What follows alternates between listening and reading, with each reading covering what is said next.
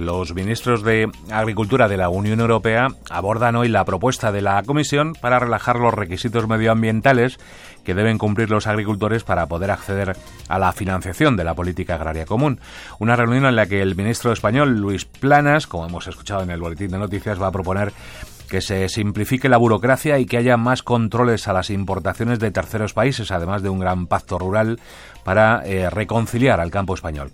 Justo en el día en el que agricultores, ganaderos de distintos puntos del país han vuelto a ser eh, convocados, esta vez por las principales organizaciones agrarias, para concentrarse en la capital.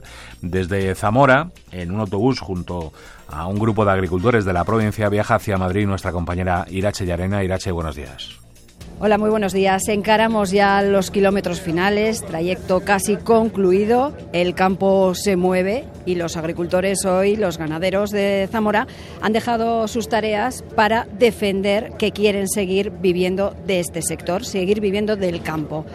Estamos en este momento con dos agricultores y ganaderos. Mm, hablamos todo el tiempo de Agenda 2030 y de injusticia.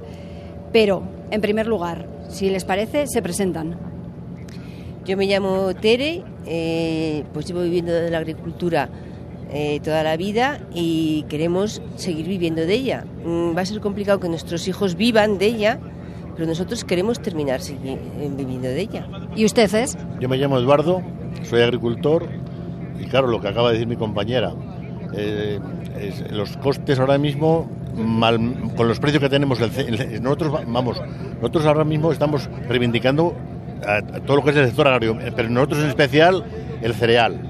El cereal ahora mismo estamos trabajando a precio a, coste cero, hagamos coste y beneficio cero, porque claro, con, con el Ucrania nos está metiendo el grano sin aranceles, sin nada, y claro, nosotros con eso no podemos trabajar.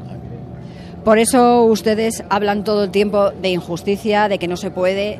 Ponían un ejemplo, pero supongo que es tan solo uno eso del grano de Ucrania. Hay muchos más. Hablamos de fitosanitarios. Sí, pero, en, especial ahora mismo lo que nos más afecta el grano es el grano ucraniano que está llegando a España. Que está llegando y además es un grano sin trazabilidad, como lo, lo que nos dijeron nosotros. Y nos decían los dos, llevan toda una vida viviendo de ello. ¿Cómo ha cambiado la historia? Porque siempre decimos cómo hemos cambiado, pero el campo.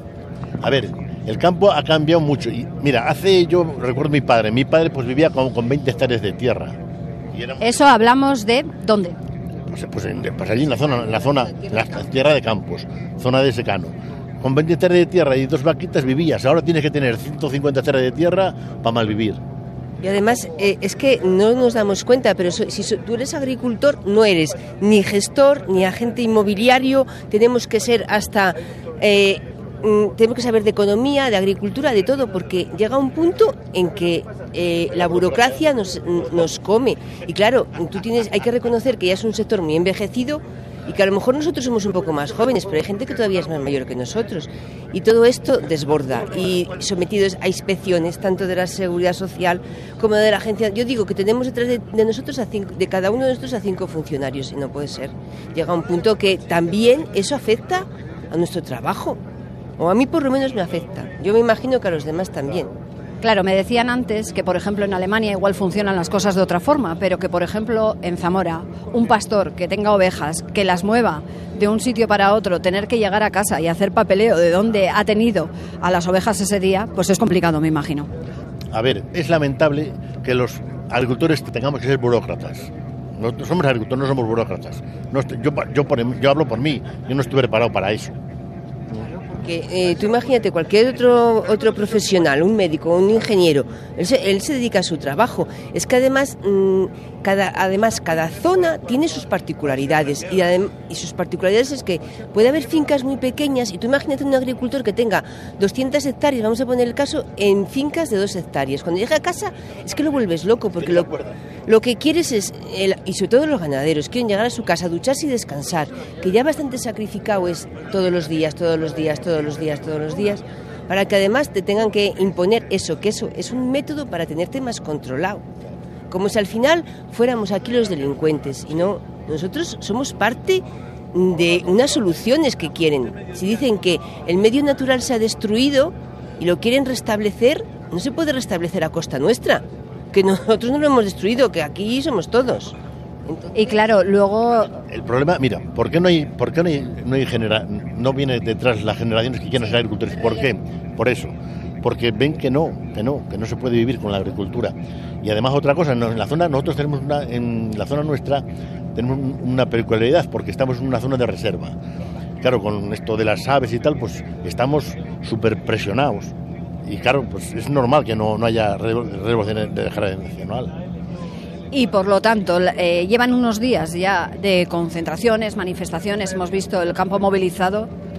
Es realmente importante la reunión de hoy. Yo pienso que sí, que es muy importante, por lo menos que los políticos se enteren de la, situación nuestra. Que se abra todo, que realmente se abra sindicatos, políticos, Comisión Europea, que a lo mejor había que haber contado antes con la gente, porque eh, todo se hace muy bien desde, sentados desde un... Porque, porque esto no es un problema que viene de ayer a hoy, no ha surgido de repente. Esto viene desde hace muchísimo tiempo.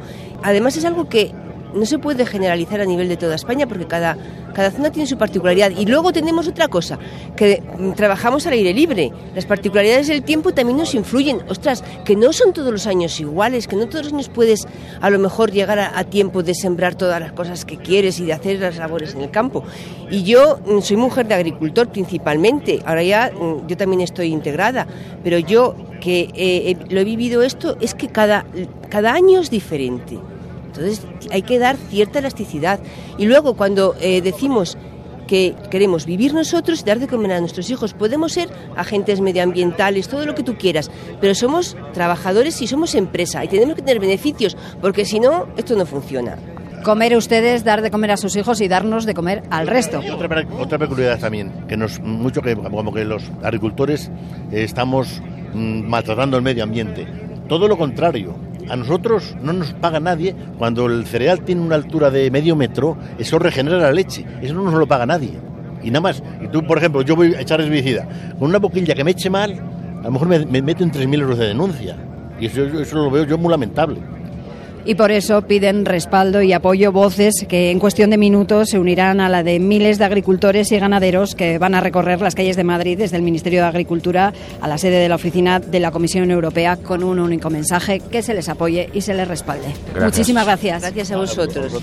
Gracias Irache Yarena y también a nuestros invitados las protestas de los agricultores a las que se suman hoy los pescadores con el, el aliciente, con el importante aliciente de que van a repartir centenares de bocadillos de calamares a lo largo de su trayecto hasta Madrid.